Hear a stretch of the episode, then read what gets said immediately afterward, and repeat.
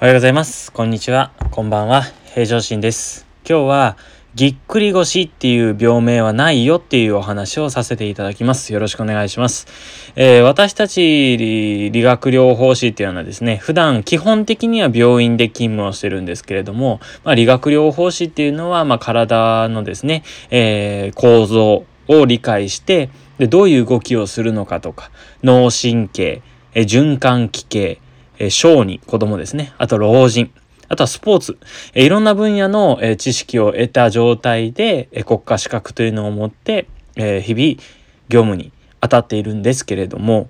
よく、え私はですね、えっと、整形外科の方で勤務している理学療法士なので、え正直あの、中枢系とか、そういうのは、えっと、正直本音で言うと、え国家資格を取るための勉強しかしてないです。すいません。ですが、え整形外科の、え知識をやっぱり、え約7年ぐらいかな、ずっとその、向き合う中で、よく聞くことがあります。えー、ぎっくり腰しちゃったんだよねって言うんですけど、このぎっくり腰っていうのはそもそも、あの、病名にはありません。はい。えー、医学的にはですね、ぎっくり腰のことを急性腰痛って言います。急性腰痛。急に起こるっていうことですよね。例えば重たいものを持ち上げたりとか、くしゃみをした時とか、っていうことで起こるっていうのが、まあ多いんですけど、体変換って言って体を変えた時に多いですね。で、その時に、まあ、整形外科で来て、レントゲンだったり、時には MRI、CT を取っても異常がないことがほとんどなのがぎっくり腰です。しかし、えー、それを取ったり、レントゲンとか MRI を取った時に、まあ、例えば腰椎椎間板ヘルニアだったりとか、腰部脊柱管狭窄症でも急激に悪化することもあるし、えー、まあ、それも一応ぎっくり腰の一部って言えることができるんだと思います。まあ、このようにこう、ぎっくり腰っていうのは何か特別な病気っていうふうな位置づけではないんですね。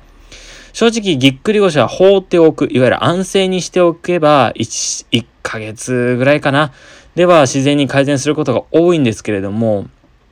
やっぱりその腰痛っていった中でも何回も繰り返す人がいるんですね。で、その時に、あの、よくこう、働き盛りの方っていうのは、まあ、腰痛をすぐ治してくれっていうふうに、えっ、ー、と、なんだろう、えー、本当に早期的な、えー、効果を求められていらっしゃるので、まあ、それはニーズに合わせて、もちろんそのドクターの、えー、ちゃんとした処方箋に合わせて動かさせてもらうんですけれども、やっぱり何回も何回も来るんですよ。なので、えー、僕が思うことは、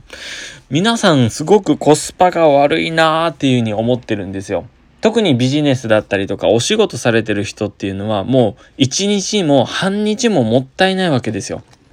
もちろんその、あの、高齢者の人が時間があるって言ってるわけではなくって、働き盛りっていう方はもう会社にも迷惑をかけるし、例えば営業をされてる方っていうのは先方に迷惑をかけるわけじゃないですか。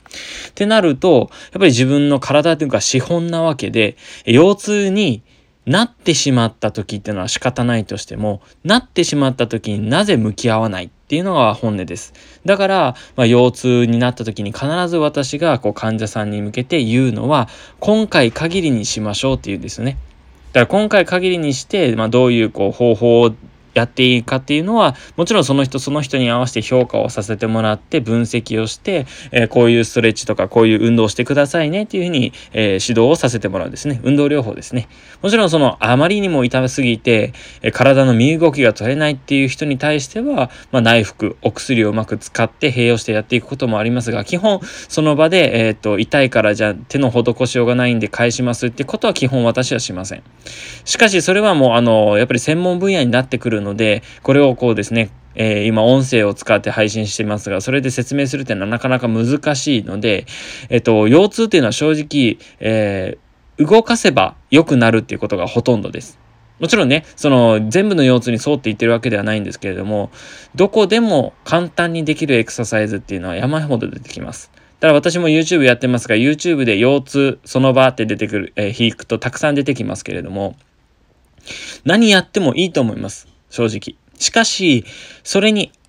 やることによって良くならなかったからその YouTube が悪いっていうわけではなく、皆さんがどういう風な腰痛の種類で、どういう風な姿勢で痛いのかっていうのを私たちはそういうのを見させてもらってお話ししていくわけです。だから私の方でも、こう、後ろに沿った時に痛い人、前にかがんだ時に痛い人、横にこうひねった時に痛い人っていろいろいるので、そういう専門的な、えー、ちょっと、えー、特徴的な症状がある人っていう部分では、まだちょっと動画は上げておりませんので、仰向きになった状態でその場でできるっていう腰痛体操は準備して上げさせてもらってます。ありがたいことに、えー、今まで上げた40本ぐらい動画上げてるんですけど、その中でも2番目、3番目ぐらいかなの再生回数で皆さん見ていただいてるので、すごく嬉しく思っております。まあ、まだまだこう動画も数も追いついてないですし、チャンネル登録もコツコツと上がっておりますが、え自信のある内容になっておりますので、ぜひお時間あられる方はこの後、え詳細の部分からですね、プロフィールの方から、え URL 貼っておりますので、飛んでいただければと思っております。まあ、今日はですね、